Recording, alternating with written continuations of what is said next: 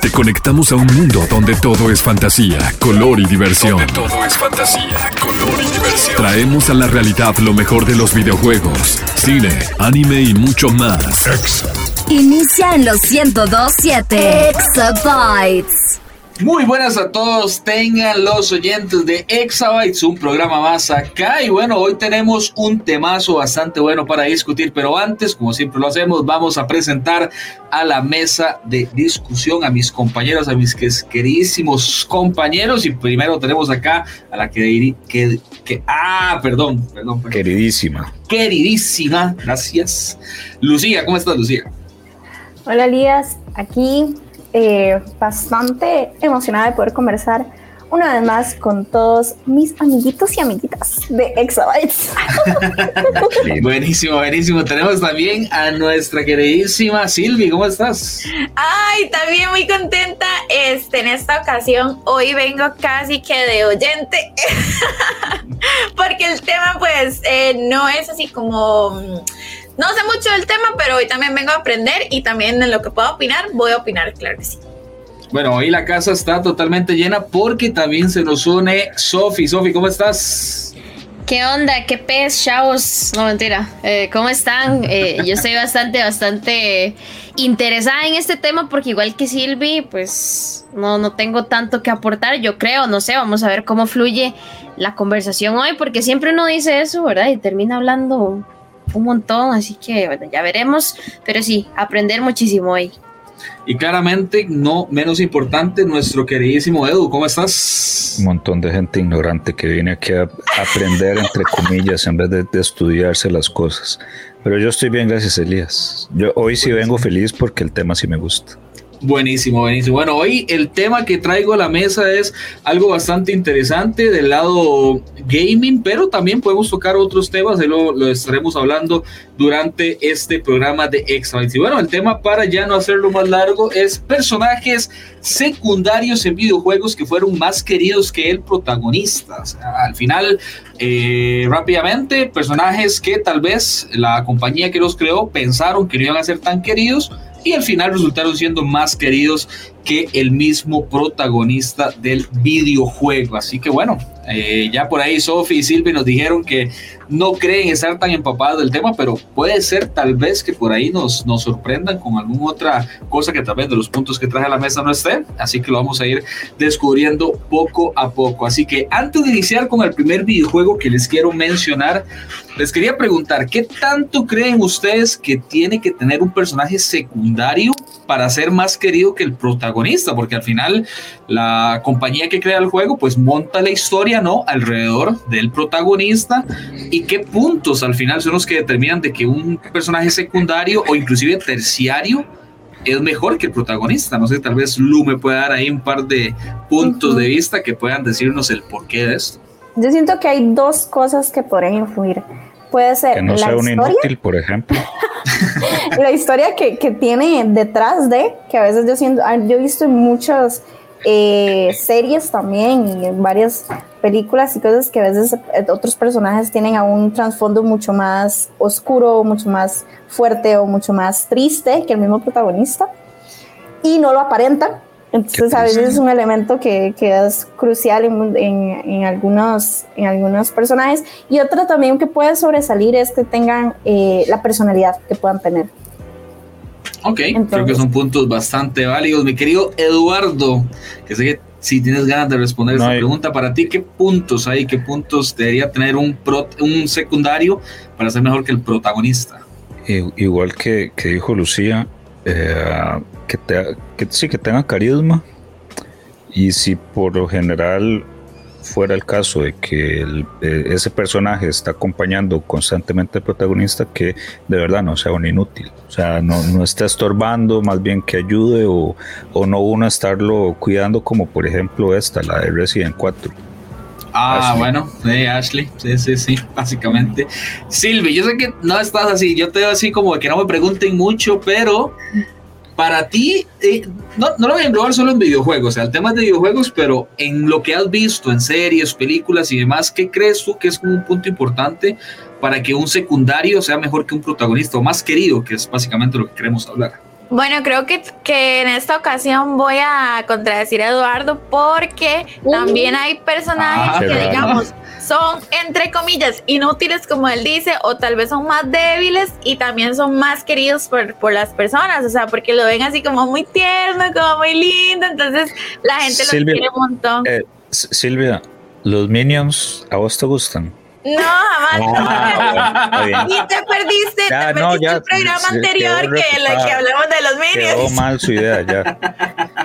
Pero este, creo que también otra, otro punto importante por el cual este, un personaje secundario puede ser más querido que el, que el principal es porque sea gracioso. O sea, eso también, el que es siempre, Como siempre, siempre un personaje, un personaje secundario es gracioso.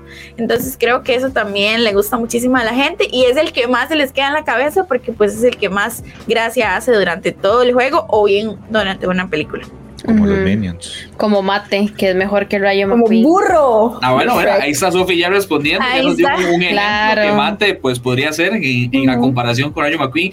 A ver, Sofi, para ti, un punto es importantísimo para que el secundario o terciario sea mejor que el prota. Uf, bueno, yo, yo sí que con juegos no tanto, pero con series y películas se me han venido varios a la mente, como ese Mejor que Harry Cars. Potter, ¿quién?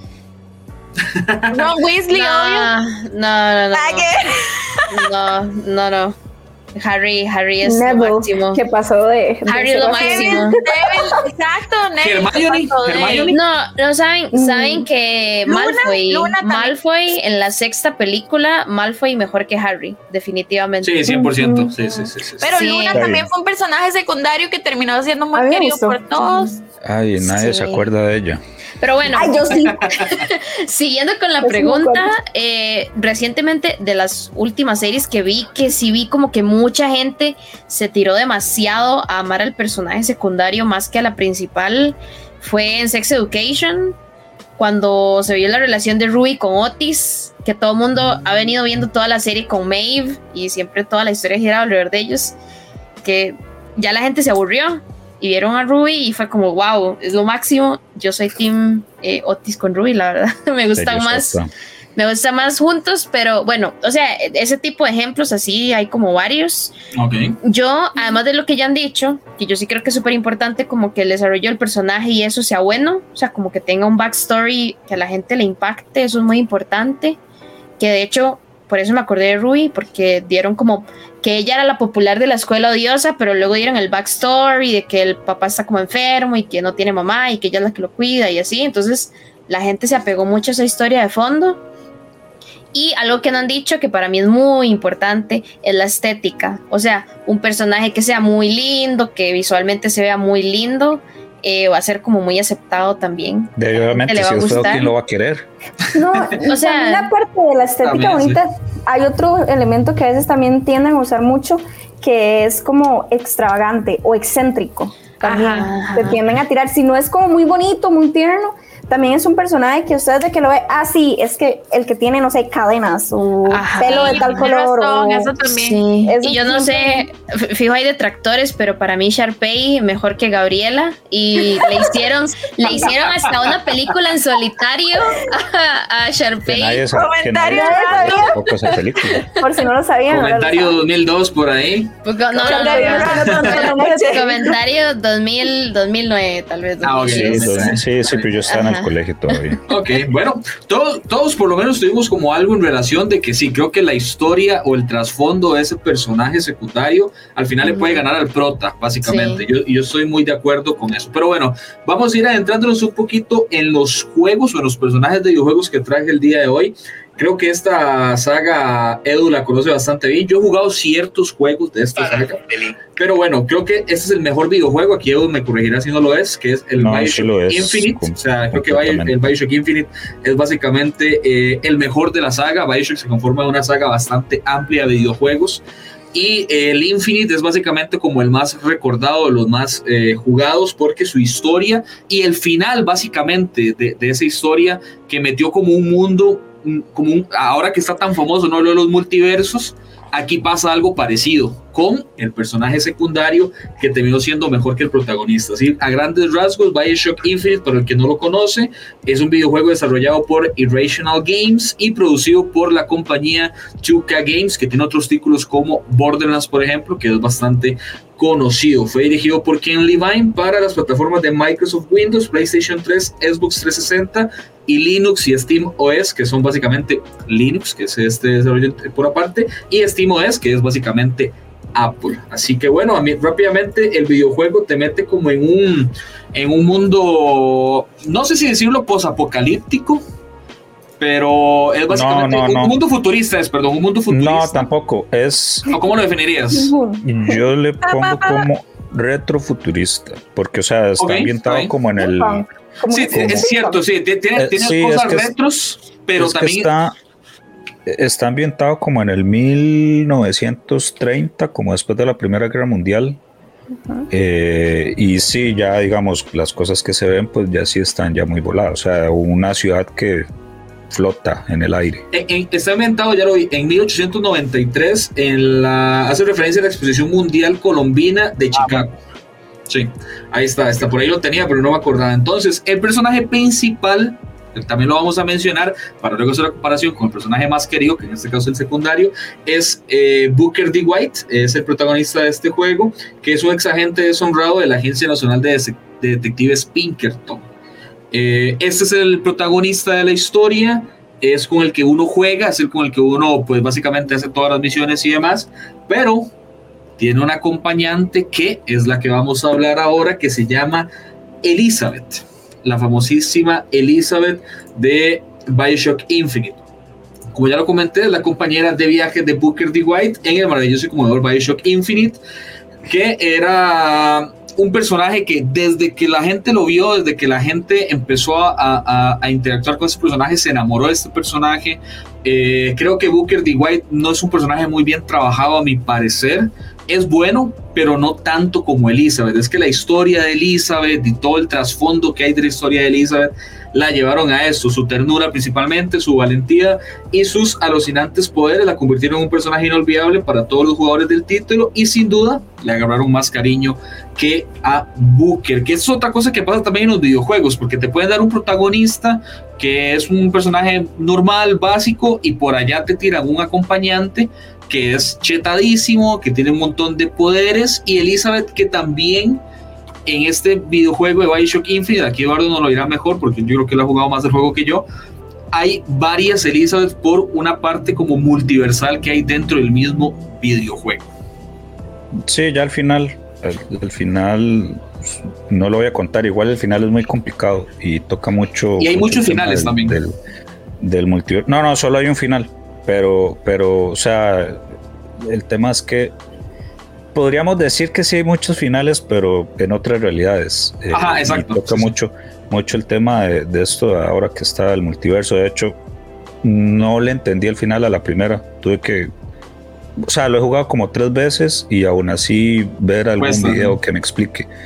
Em, pero sí, el tema con, con ella, además de que sea, la imagen y todo eh, te ayuda bastante.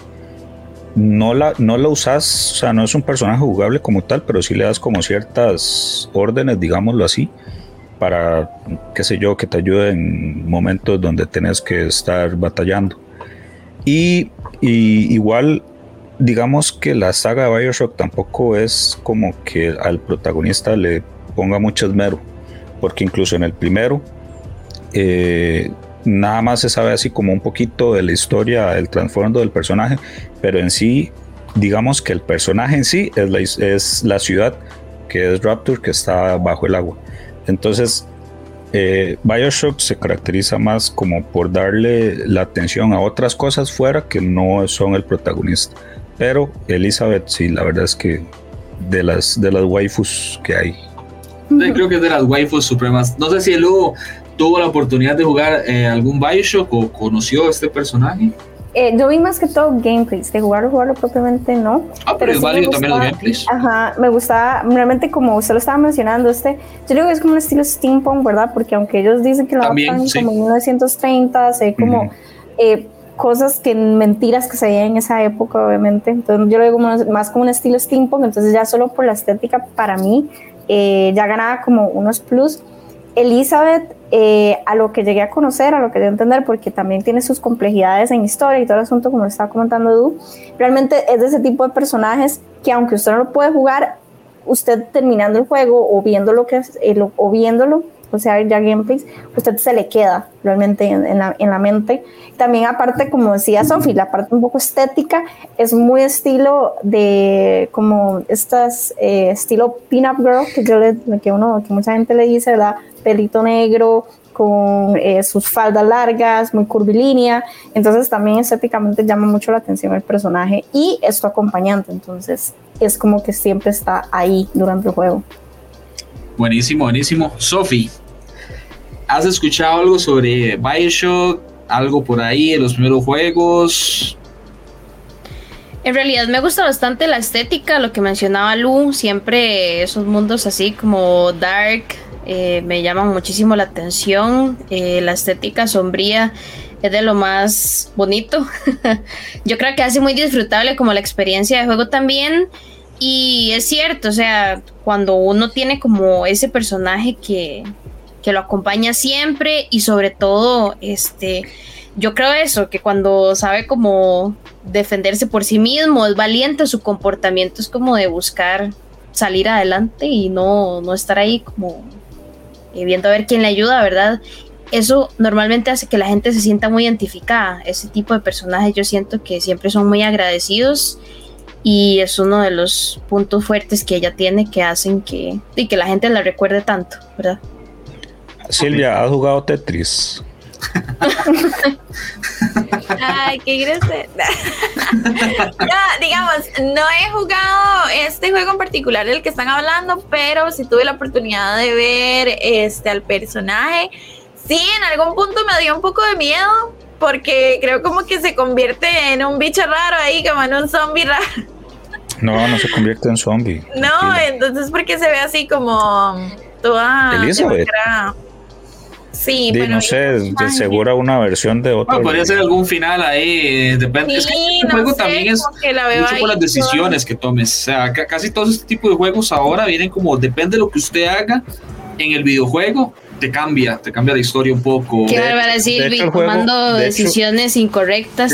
no, de hecho, Llega ahí. Pero no, pero me parece, igual, eh, como es que ustedes dijeron, que sí tiene un cierto aire como de pin-up, en realidad. Sí, sí. Y se ve muy linda. Lo que voy a opinar de, ella, Elizabeth, te quiero. Este, este, este Bioshock, este Bioshock toca muchos temas como de, de esto de de que el, tiempo es un, es un círculo, todo es cíclico, que no importa lo que usted haga, no puede cambiar lo que ya digamos está predestinado. Sí, y aunque lo trate de cambiar, vuelve a, vuelve a lo mismo. Ajá. Sí, sí. Qué fuerte, eh, eh, fuerte declaración. No, no, sí. lo que nos ha contado Marvel, todos los días en el tiempo, falso. antes, antes, de, antes de que estuviera de moda, ya, ya, ya lo habían. No, la, verdad, la verdad que eh, Bioshock Infinite es un juego que yo siempre he querido jugar, no sé por qué no lo he jugado, debería, debería, la verdad es que es un juego bastante. Bueno, tal vez es porque los, el, no jugué Bioshock desde sus inicios. No, no, pero no, no, no. Pero no es, yo creo que no es necesario, exactamente. No, es necesario para, Infinity es como una historia aparte. Ajá.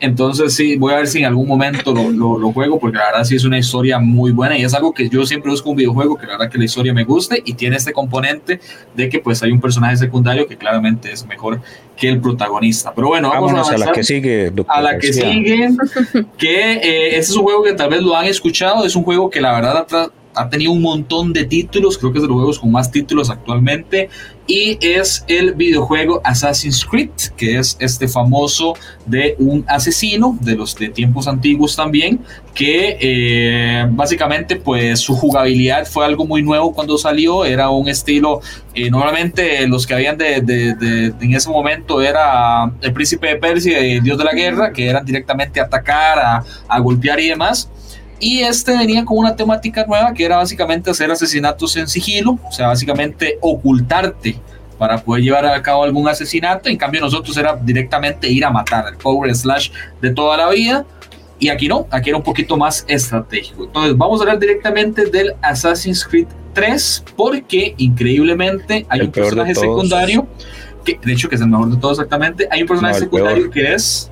El peor. Perdón. Ah, el peor. El- Ah, yo entendí el mejor, bueno, a mí sí me gustó, pero bueno.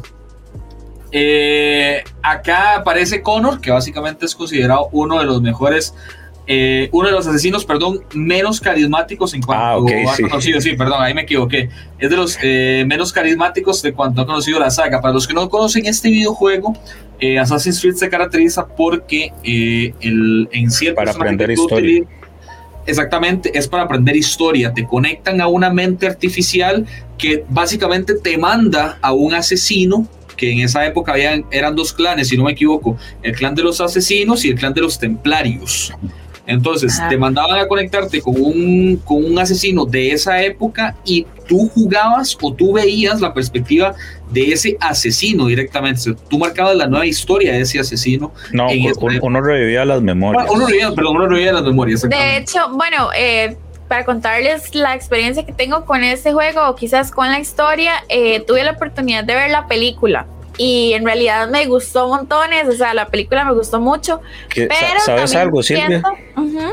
¿Sabes algo? Mira, bueno, a mí también me gustó, pero me gustó porque resuelve en una película lo Todo que la saga de juegos no ha hecho como en No ha hecho. 15.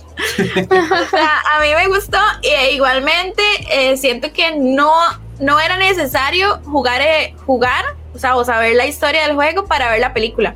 O sea, porque es una, una historia muy, muy bien explicada. O sea, yo no sabía nada del juego, fui a ver la película y que fue demasiado buena. O sea, me, me gustó muchísimo. No, ahí está un, un ejemplo, entonces, que al final una buena película, Dale, Silvia, videojuego, te te ganaste hace, mi respeto hoy. te hace querer al final una, una saga. Y en este videojuego en específico entra entera de- de- del personaje llamado eh, Heitan Kenway. Heitan Kenway es, eh, o Heitan Kenway, eh, Kenway, perdón, es básicamente un personaje mucho más carismático que Connor, tiene una historia que está repleta Es básicamente de sorpresas, es el papá, exactamente, y su historia básicamente tiene un montón de giros argumentales o el famoso plot twist que todos conocemos y intrigas que poco a poco vamos conociendo. O sea, es un personaje que cuando tú lo vas viendo piensas que ya lo conoces, pum, te tiran otra historia y dices, wow, o sea, es otra cosa totalmente distinta, sigues jugando el juego, pum, pasa otra cosa y así sucesivamente. Entonces, al final, pues creo que el juego a mí sí me gusta, pero creo que la opinión pública es que sí, es un poco malo comparado con otros Eso sí, que, eso que sí. son mucho más recordados de la saga y tiene un personaje secundario que es mucho mejor, que aquí en este clase de juegos sí no debería pasar, o sea, en este tipo de, de juegos no debería suceder de que el prota no sea más querido que, que los secundarios, por ejemplo, yo no me perdonaría que el, el dios de la guerra haya uno más querido que Kratos, por ejemplo, o sea, eso sería para mí algo terrible. Y aquí pues pasó con este Heitan eh, Kenway, no sé, yo creo que Eduardo sí lo jugó este juego, entonces ¿Qué comentario nos tiene acerca de este secundario que básicamente superó al protagonista? Sí, voy a hacer un spoiler. Eh, bueno, yo lo jugué hace mucho. Ya el juego es viejo, salado. El juego es no lo viejo, jugaron- sí, sí, sí. Si no lo jugaron, no lo jugaron. Spoiler, tres años desde. No, como, ¿Cuál es? como Tres, 10 tres, años. como 10 10 años después. Eh, um, yo, yo me acuerdo que cuando yo la empecé a jugar, eh, llegué a la parte donde revelan que él no es un asesino, es un templario. Entonces lo que uno estuvo usando era un templario. Y, o sea, terminé esa parte y tenía que irme a clases. Y todo el, el rato que estuve en clases estuve hablando con otro compañero de todo lo que había hecho. Y yo, es que pucha, ahí es un templario y ahora qué va a pasar y no sé qué. Entonces, al principio el juego sí me emocionó por eso. Eh, pero ya después con la historia de Connor, ay, ya ahí sí ya me dio perecilla. Eh, pero pero Hetan sí, sí me gustó bastante y también sale en Assassin's Creed Rogue, es que se llama. Y sale un poquito más porque es como también asistente ahí o ayudante del, del protagonista también de ese, de ese juego. Sí, o sea, al final es, vamos a lo mismo, ¿no? Una, un personaje con mucho más historia, con más vuelta, trabajaron mucho más en esa historia raro de esta saga, porque normalmente siempre buscan que el prota sea el que, el que se lleve el, el centro de atención, pero bueno, en este caso, eh, creo que en los últimos juegos de Assassin's Creed ha pasado mucho eso, que hay ciertos personajes secundarios que al final terminas como más teniendo el gusto. No sé si Sofía ha tenido experiencias con el mundo de Assassin's Creed o en este en específico.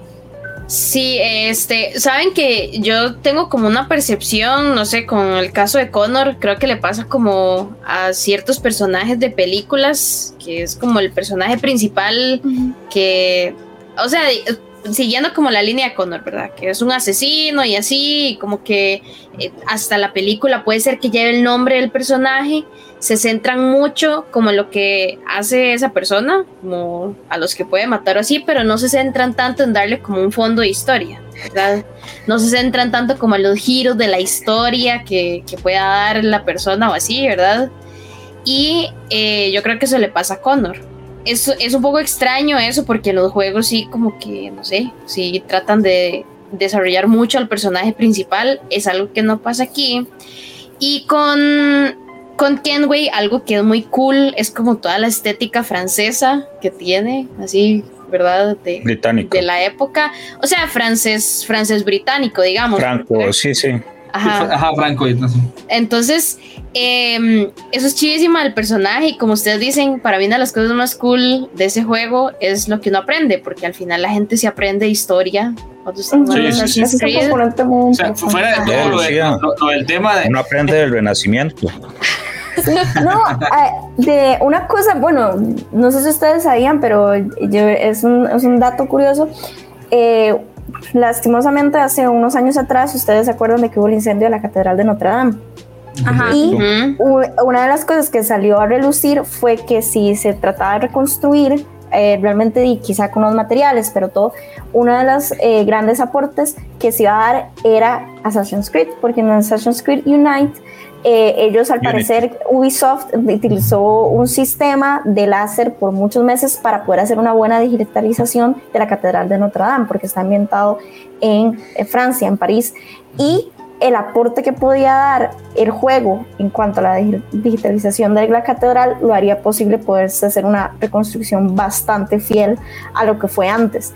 Entonces fue, es, ha sido una de las cosas que también por eso tengo muy presente del juego, porque eh, cómo llega hasta poner tanto el hecho de ser tan fiel a la realidad, porque al final es, como ustedes dicen, hay mucho componente histórico, que eh, también le pusieron mucho lujo de detalles a la parte escénica, que más bien ahora podría hasta ayudar a reconstruir algo que di, mucha gente realmente llegó a, a, resentir ya como un monumento histórico a nivel mundial. Cuando de hecho, hubo muchas, muchas donaciones de gente que donó plata para la reconstrucción de eso, cuando pasó. Sí, claro, pero la catedral es que eh, eh, es, es algo que no solo simboliza, es no solo eh, por catolicismo o por todo lo que pueda presentar a nivel religioso, es que también a nivel de historia. La Catedral de Notre Dame tiene mucho peso histórico. Y, Obvio, ahí vivía el jorobado Notre Dame. Eso, eso iba a decir, el las gárgolas que estaban también. Las gárgolas también. Bueno, mira, esa, esa, es otra perspectiva también de, de cómo, cómo, en este caso ese videojuego específico de Assassin's Creed, pues nos dio esa posibilidad, le dio. La gente que dice que que Ubisoft no le pone amor. No, no, la gente que dice que Ubisoft no le pone amor a sus juegos. No, Ubisoft está ahorita coleando por Assassin's Creed. Eran otros tiempos, eso sí, Y a decir, tiene otra, creo que ellos aprovecharon muy bien su mercado porque básicamente hicieron eso, se metieron en muchas partes de la historia humana. O sea, ahí tienen también como el videojuego, como la parte egipcia también, si no me equivoco, se han abarcado mucha de la historia eh, de, la, de la sociedad, entonces pues, pues ahí siguen vivitos y coleando, pero tuvieron este traspiés con ese, no, no tal vez no traspiés, porque al final les gustó mucho Heitan Kenway, en este caso mucha gente, así que pues, un, algo que no planearon, pues no les terminó siendo tan mal. Ahora vamos a entrar a un juego que se llama Life is Strange. Y este juego, les voy a preguntar si han jugado algún tipo de este videojuego que son de esos nada más de tomar decisiones. ¿Se han jugado alguno de esos videojuegos que usted nada más toma decisiones, que es nada más usted eh, seleccionando alguna de, las, de, lo que le sale al área? Usted básicamente no interactúa con los personajes, pero vas armando básicamente la historia. Entonces, ¿han jugado algún tipo de estos juegos? Qué mejor juego que la vida. Bueno,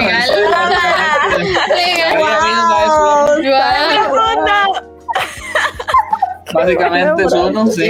básicamente es el videojuego en el que tomamos decisiones No sé si vale y no sé si lo que voy a decir está bien, pero quizás los Sims en algún momento no. No. Nada que ver. Es que No, los, no no, los. Sims entra, a- a- es que tú tomas Son decisiones simulador. sobre ellos, pero es un simulador, básicamente. Es Entonces correcto. no. No, ahí no Pero- entraría. Y Life is Strange es básicamente de este tipo de videojuegos y tiene un personaje principal que es el señor, eh, en este caso, Maxine Caulfield, que eh, básicamente pasó a un segundo plano porque la señorita Chloe Price se llevó básicamente el cariño de todos. Un, Se la de pelo azul. Si no me equivoco, sí. Ajá, Me sí, cae mal de pelo azul. No. Hay, hay ciertos finales ahí como, porque en este juego hay muchos finales, pero sí hay ciertos finales como que dicen como que no, que no, debería ser. Es esa amiga manipuladora que. Pero es la típica amiga manipuladora. Entonces, a, a grandes rasgos, como les comentaba, a pesar de que Maxine eh, Caulfield o Max para los panitas fue un fantástico personaje, esta, esto es otra cosa. El prota no fue malo. O sea, esto es algo muy importante. En los anteriores, el prota No, fue era un malo o regular. Bueno, inútil de como lo vea, exacto. Pero en, en relación. No, no, no, no, no, no, no, no, vamos a decir las varas como son. A mí no me parecía tan La inútil. muchacha, la muchacha tiene un poder que Ah, es, de hecho, es, es parecido a, y, y para que Silvia entienda, como la película del efecto mariposa, que, que como que tiene la posibilidad de retroceder el tiempo para cambiar ciertas cosas, pero la muchacha es, hay que decirlo, es una inútil, o sea, retrocede el tiempo y en vez de arreglar las cosas lo que hace es que las empeora. Que ahí son O sea, las- ella- ahí ella son me parece muy decisiones. O sea, ella me parece muy cool su look, su look rockero ahí, media, media rebelde. Sí, sí, sí, sí, sí. Ajá. La gente que no tiene futuro es eso. Es un personaje, Eduardo, no te enojes. A todas No, las personas que siguen este estilo de vida, no le hagan caso a Eduardo, por favor. Cada quien puede Sí, verse yo. como quiera Sí, y, sí, Si tienes pelo y- azul, y ser tatuajes. exitoso en la vida. no es verdad lo que está diciendo, no le crean. A grandes rasgos, lo que les comentaba es que, bueno, al final es Chloe la que toma como un poquito más de protagonismo. ¿Por qué? Porque tiene un poderío carismático, que es lo que comentábamos, ¿no? El carisma, la personalidad, es lo que terminó gustando entre los fans de este videojuego, que fue obra de eh, Don't Note Entertainment, que es una gente que creó este videojuego que es muy popular y muy famoso. O sea, es que es, esto es lo que vengo diciendo. Normalmente tú, tú, tú cuando jugabas un videojuego, como por ejemplo el Dios de la Guerra o el mismo Crash Bandicoot, eran videojuegos en los que tú pues tenías que hacer básicamente todo. Tenías que eh, saltar, brincar, eh, atacar, eh, hacer panzazo, por ejemplo, en Crash para romper ciertas cajas. Aquí no, aquí cambia totalmente esa mecánica. Aquí es única y exclusivamente tomar decisiones, pero ¿qué fue lo que al final hicieron estas compañías? Que hubieran distintos finales. Yo como videojugador, algo que amo de un videojuego es que tenga diferentes finales y no me importa si tiene 3, 4, 5 o 27. O sea, yo quiero descubrir todos los finales porque al final va a haber uno que es canon, que es donde continúan las, los videojuegos, pero va a haber otros alternos que tú dices, wow, pasó esto, aunque no es canon, pero mira este final, básicamente. Entonces creo que ahí este tipo de videojuegos como Life is Strange le gustó mucha gente y por eso es que es tan popular. Y pues claramente, aunque las dos pues son personajes que tal vez a Eduardo no le gusta, pero son historias que se recuerdan por lo, por lo buenas que fueron. O sea, entonces, aquí pues no es un, person un protagonista malo, aquí es ya esa parte de los otros dos que veníamos hablando, pero el secundario pues básicamente fue mejor, fue mejor que el prota, que no es malo. Entonces, eso es como otra perspectiva también que le dieron a este personaje secundario. Ahí vi que Sofía habló, entonces me parece que la conoce un poquito, entonces que me dé su, su punto de vista de, de, de este personaje. No, no, es Es que a Sophie le- que. a Sophie le gustan los rebeldes. así. No, no, No, puede que ser, sí, puede ser, Iba a decir, iba a decir Es- que. Va con su estilo de hoy. Va con mi estilo de vida. No, nada que todo lo contrario. Em, no, que muchas veces a la gente le gusta como este tipo de personajes, no sé, como tóxicos o. O, o sea, que es. Rebeldes. Ajá, que no quieren porque seguir lo que les digan. como la norma, como que se salen Ajá. de, de la norma y eso, yo creo que es algo que puede haber triggereado el que a la gente le guste Chloe, la verdad. Y, di, nada, lo otro que decir es que di, un juego de historia, si la historia se cae, di, ya, ¿para qué hicieron el juego, verdad? Entonces, eh, eso es como súper chiva de este juego. Yo he visto como que ha explotado mucho la, el- la popularidad de este tipo de juegos, sobre todo para celular. Como que ahora hay Uy, sí. un montón de juegos para celular así Y de ahí tengo historia. uno de celular buenísimo que vamos a hablar ahora. Yo justamente, bueno, ya siempre hablo de Harry Potter. Eh, ahora estoy jugando, ahora estoy jugando Howard's Mystery, que Ah, es, ¿cierto? Es No hace mucho literal, usted es estudiante de Howard's y todo el juego depende de las decisiones que usted tome. Realmente es así, un juego de decisión. Chiva. Y. No, no, sí es chiva. Sí es chiva, pero yo siento que Es como gratis, una- es es como una antesala para, bueno, gratis entre comillas, Bueno, entre comillas, ese. em, para el juego que quieren estrenar a final de año. O sea, el Uy, formato, ese juego le tengo mucha fe. la historia es como más o menos lo mismo. De hecho, los dos juegos siento que se parecen un montón, solo que en uno usted sí va a hacer cosas como extra, además de tomar decisiones. Digamos, iba a poder como jugar y hacer hechizos, más hechizos, como así y todo diferente a ese- a ese juego, pero es cool, no sé, eh, es cierto, es como la vida. Pero Solo que aquí puedes resetearlo en cualquier momento. Sí, No, bueno, digamos, eh, no sé, eh, en el caso de Howard's Mystery es, no sé, es un juego que hay que estar yendo a clases y hay que estar yendo a partidos de Quidditch Uf, y hay no, que estar... Ajá, entonces, como que, res- o sea, como que resetear un juego así, no, no Sí, es creo que sea algo que la gente haga, ni Sí. tampoco, yo siento que explorar otros finales tampoco es algo que la gente vaya a querer hacer, porque consume muchísimo tiempo. O sea, es un juego que sí, usted va Este- y juega y Pero, pero cada te, va año te va a quedar la espinita, digamos. tiempo. Te va a quedar la espinita de qué pasaba en este otro final. sí. A mí algo que me gusta hacer, o yo siento que es algo ya a manera personal, es cuando uno, digamos, uno llega, completa el juego, como es mucha toma de decisiones, a veces yo digo, uno, si está jugando al inicio, uno puede tomarlo mucho desde qué haría yo, ¿verdad? Como si yo estuviera, si yo estuviera en esa situación, ¿qué haría yo? Entonces, me parece muy interesante poder conversar después con otra persona y decirle, ok, ¿cuál fue tu final? Porque entonces ahí es donde dice, ah, ok, ¿qué vos hiciste aquí? Entonces, por eso a veces en ese tipo de juegos, a veces a mí me gusta ver gameplays, a mí también, no solo jugar, sino también me gusta mucho ver gameplays de, de diferentes youtubers o gamers o ya en, en Twitch usted se puede poner a ver a cualquier persona y las personas sí, sí. de ahí van tomando decisiones y es muy curioso, eh, por ejemplo, si usted lo está viendo en Twitch y todo, el tipo de, de, de toma de decisiones de cada uno. Interactúas mucho con el chat, sí. eso es muy bueno. Interactúa mucho y A mí me- uno a mí se da cuenta de cómo piensan las personas, dependiendo de las decisiones que va tomando. Eh, traje uno a la mesa muy importante. Esta es una saga de videojuegos muy reconocida a nivel mundial. O sea, la comparo con Dios de la Guerra, con, no sé, eh, el mismo FIFA, que son juegos que van saliendo año a año y tienen cierto, cierta fama. Y es claramente Final Fantasy, Final Fantasy VII específicamente. Es del que vamos a hablar. Eh, básicamente, creo que este es el, el- aquí no sé si Eduardo será tan fan, pero es para mucha gente el más querido y jugado en toda la serie. O sea, toda la serie de videojuegos. Final Fantasy tiene un montón de eh, videojuegos. Y, pero bueno, o sea, básicamente, así de grandes rasgos, para no profundizar mucho en el tema, es eh, el personaje que aquí se ganó los corazones de todo el mundo fue eh, Vincent Valentine, que fue un personaje que tal vez no entró. No, Elías, estamos mal otra vez. Es que es su percepción Bueno, ahí, es que- Eduardo. Es que fue, bueno, es que la verdad es que sí, Final Fantasy VII tiene tan buenos personajes que puede ser cualquiera. Pero en mi caso es Tifa.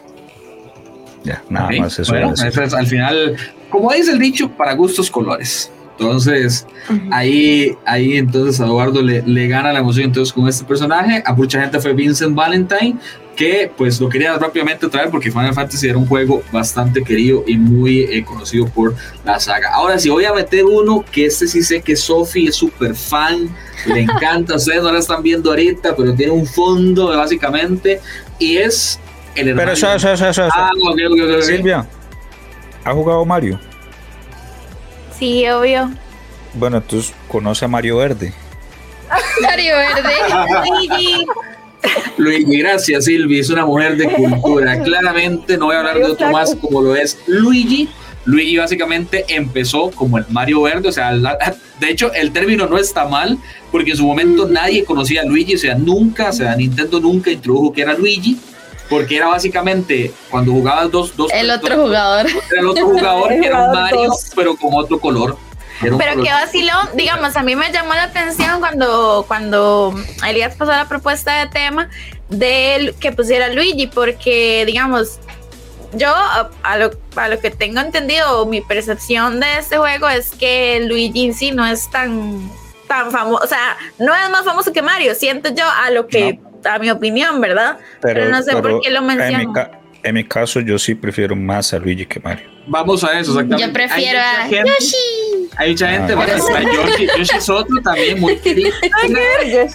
hay un momento, hay un momento en, en, que Yoshi sube la popularidad que fue cuando en Mario World había una pantalla en la que tenías que sacrificar a Yoshi, no, no matándolo, o sea, como que lo tenías que asesinar, sino que para poder llegar a una altura en el juego tienes que usar el brinco. O sea, usar se caía Yoshi. Yoshi se caía en el guindo y Mario se salvaba.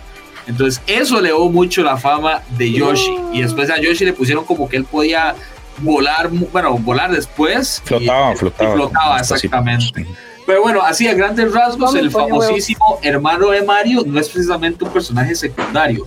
Aparecía como jugable y estaba incluido en uno de los, en uno de los videojuegos de, Super, Mario, que básicamente era ese segundo, pero es que en ese momento nadie conocía que se llamaba Luigi.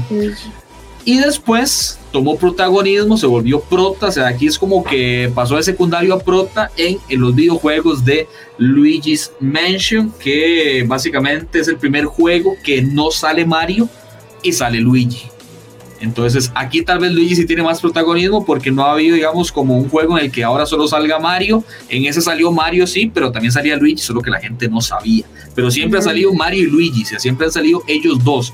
Después ya salieron los Mario's Galaxy, que ahí sí, era Mario básicamente, y Luigi salía como pequeños cameos, pero básicamente siempre ha salido. Y en Luigi's Mansion, pues Mario no sale, o sea, es solamente Luigi el que aparece. Entonces, o sea, sí sale, pero, pero está atrapado. Sale, ajá, sale atrapado. O no participa básicamente, exacto, en lo, que, en lo que Luigi tiene que hacer para salvar el videojuego. Exacto. Entonces, pero por eso, digamos, ¿por qué, ¿por qué dicen sea, esa es mi pregunta, porque entonces dicen que Luigi es más famoso que Mario.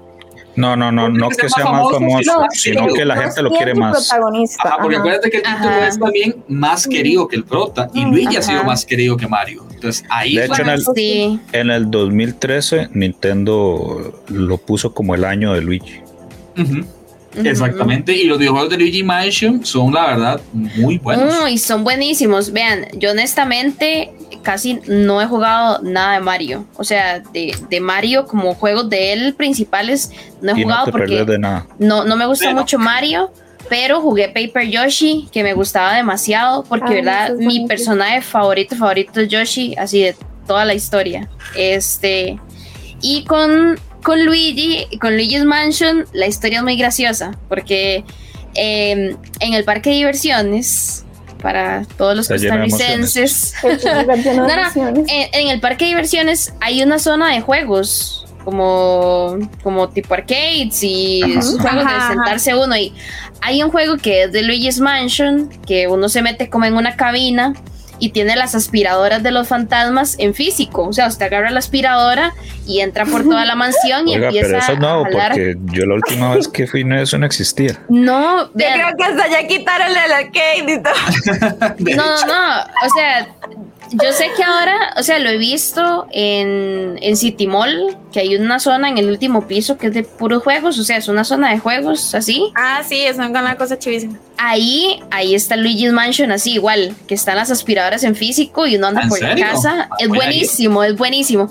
Así fue como yo conocí el juego y yo dije, Dios mío, yo quiero jugar este juego, ¿verdad? Tengo que conseguirlo. Entonces, de hecho, el primer juego que compré con mi Nintendo, que me regalaban un juego, fue Luigi's eh, Mansion.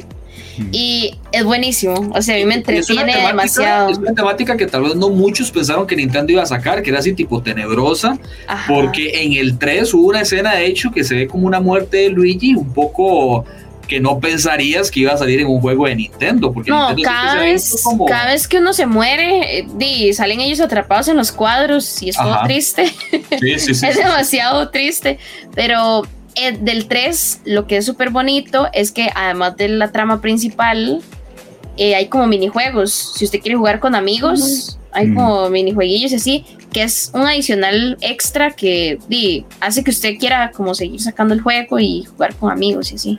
Bueno, y, y, otro dato muy importante es que Luigi's Mansion no es el primer juego que Luigi protagoniza, es otro que se llama Mario is Missing para el eh, SNES el Super Nintendo. Entonces, para que lo tengan ahí en cuenta, es el primer juego en el que Luigi salió como protagonista y ya después, obviamente, ya la fama se le dio cuando salió Luigi's Mansion para eh, GameCube, si no me equivoco, fue el primero que salió y luego en 3DS, que fue donde ya ahí agarró una fama muy, muy fuerte. Pero bueno, nos queda muy poquito programa, nos quedan dos videojuegos, lo vamos a repasar así rápido, rápido. Este es uno que tal vez lo conozcan un poquito más porque es bastante actual y es The Last of Us. Es un juego, un juegazo, o sea, es una, yo sí lo jugué de pies a cabeza. No sé si tiene otros finales, creo que no.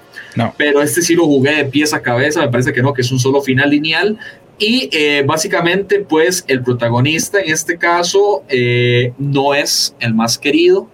Y luego hay una tónica con el segundo que salió porque hubo un problemita ahí con la que voy a hablar ahora que sí es... Al principio sí, pero después no. Al principio sí y luego no exactamente. Pero la personaje secundaria que nos ganó el corazón a todos fue la señorita Ellie que eh, para muchos básicamente la Sofos es un videojuego de eh, los mejores videojuegos de la generación pasada. Pasada me refiero que son de PlayStation 4 y Xbox 360. Eh, no, uno, Xbox One. Eh, Xbox One, perdón, Xbox One.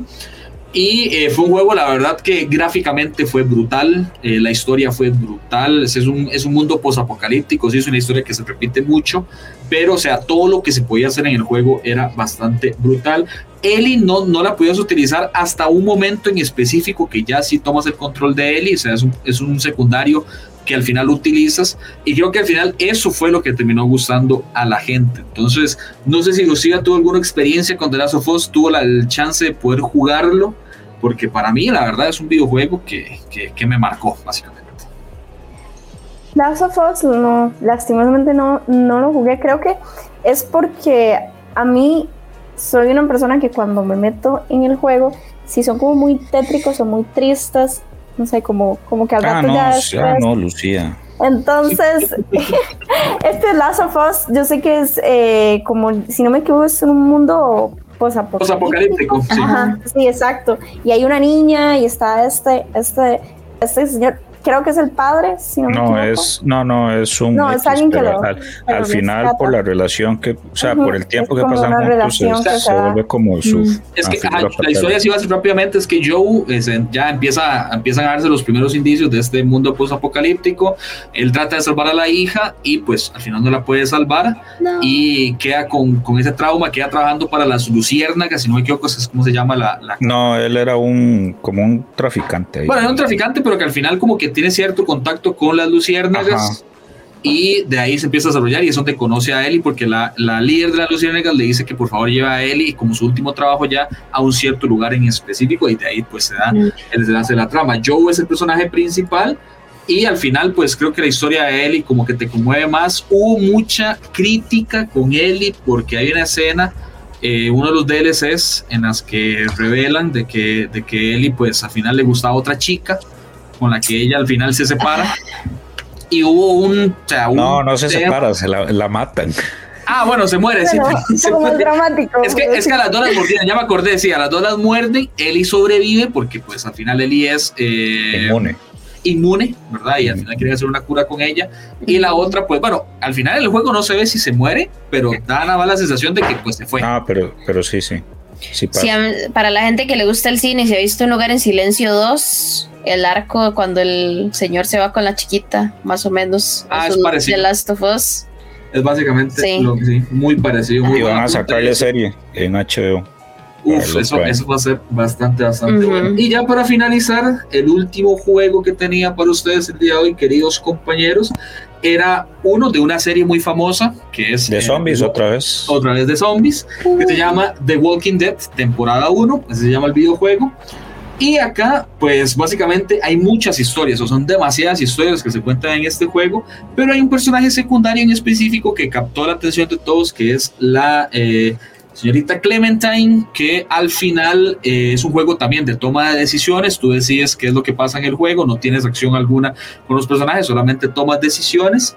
Y al final Clementine empezó como un personaje secundario y al conforme iban haciendo el juego, tuvo protagonismo en el mismo, porque la gente al final le gustó este personaje. Es una historia como aparte, aparece Glenn, los que conocen la serie, sí aparece Glenn en, en este videojuego, pero luego él se va y pasan los acontecimientos de la serie, eso es lo que explican en el juego, y los demás continúan su historia por aparte. No sé si Sylvie conoce The Walking Dead, me parece que sí, por ahí la veo asentando.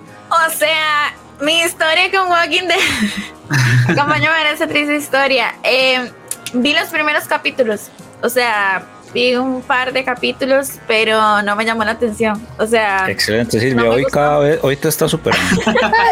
wow. No me gustó para nada. Y siento que después igual se volvió como súper famoso el tema de los zombies y todo eso. Y no es como mi género. O sea, obviamente es de terror y esas cosas y eso no me gusta pero siento que se volvió demasiado, demasiado popular. O sea, al día de hoy creo que The Walking Dead hay demasiadas temporadas, si no me equivoco. Y, aparte de, todos los años dicen, lo voy a agregar comercial, se hizo más comercial que popular. Y, ese fue todos los años dicen, y todos los años dicen, esta es la última temporada, esta es la última temporada. Todavía sí, todavía ya se murieron partes, o sea, spoiler, perdón, pero muchos no. ya Ah, spoiler nada, nadie va a ver esa serie tan mala. Sí, sí, sí. wow. Es que está muy mala, o sea, a mí, a mí me gustó. A, mí me gustó hasta la temporada de la cárcel. O sea, hasta la temporada de la cárcel creo que la serie era bastante buena. tenía una disputa ahí con el malo que era el gobernador, que yo lo odio a ese, personaje, no al actor, al personaje en la serie lo detesto. Pero eh, fue, para mí fue hasta ahí una serie muy buena y ya después pues se, se, se fue al, al, otro lado. No sé si Sophie tiene experiencia con este juego o conoció un poquito la historia de Walking Dead. No, no, vieras que yo con The Walking Dead nunca tuve como una relación muy cercana. Sí me gusta la temática de zombies, pero me gusta más así como como Zombieland. sí, es una temática pues bastante, bastante buena. Pero bueno. ¿Y Lu? Ah, dime Lu. Ah, bueno, The Walking Dead sí, la serie la seguí mucho al inicio. Llegué un poco más lejos que Elías y yo sí la estaba viendo más por el hecho de que cuando yo, seguí más, algo quería seguirla viendo, pero ya en un punto ya estaba como en serio colmándome la paciencia de que no llegábamos a nada, no llegábamos a nada.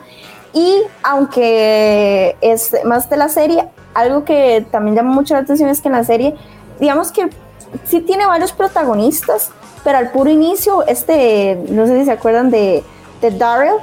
Daryl al principio era una de las personas que se habían vetado propio para la serie porque estaba basada en, una, en un cómic y fue en los que estaba siendo más queridos por la audiencia. Y de hecho pasó eso, sí, exactamente. exactamente eso mismo que estamos sí, conversando solo en la serie. Sí, sí, al final pasó eso, sí, Daryl al final fue mucho más querido que Rick y inclusive el hijo de Rick fue más querido que Rick. Pero bueno, eso es otra historia que vamos a contar luego porque ya llegamos al final de este hermoso capítulo de Exabyte. Recuerden seguirnos en nuestras redes sociales en Instagram y eh, Twitter también. no, en Facebook. En Facebook, perdón, en Facebook. Voy a proponer que el No, te doy el chance. voy a proponer que abran el Twitter. Es que me colma que no haya Twitter, pero lo voy a proponer, se los prometo. Muchas gracias a todos. Gracias a Lu, gracias a Edu, a Silvi uh. y a. Año 2022 y todavía no se usa el Twitter. Sí, sí, sí, al final, o sea, es algo increíble. Pero bueno, al final, mira, Sofi y Silvi me sorprendieron, conocían bastante el tema y decían que no. Pero bueno, al final nos demostraron que sí. Muchas gracias a todos, chicos. Nos vamos. Hasta la próxima. Y a Chao. Termina un podcast más de Exabytes. Pero mantenete en todas, porque pronto más información en el siguiente Exabytes. Exabytes.